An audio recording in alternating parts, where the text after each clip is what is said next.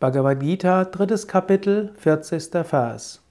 Krishna sagt, es heißt, Sinne, Geist und Verstand wären sein Sitz. Durch sie wird der Verkörperte getäuscht, da sie seine Weisheit verschleiern. Du hast in dir Weisheit, du hast in dir die Antwort auf alle Fragen. Du bist das unsterbliche Selbst, alles ist in dir, alles was du brauchst, alles ist in dir. Dein Bewusstsein hat seinen Sitz in den Sinnen, in den Emotionen, im Verstand. Dort ist der Sitz des Bewusstseins. Das Bewusstsein drückt sich damit aus. Aber das Paradoxe ist, es ist zwar der Sitz, aber du wirst dadurch getäuscht.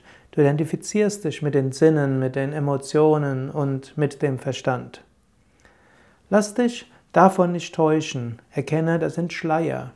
Erkenne, Körper und Geist als deine Instrumente. Lerne, dich von den Verhaftungen zu lösen.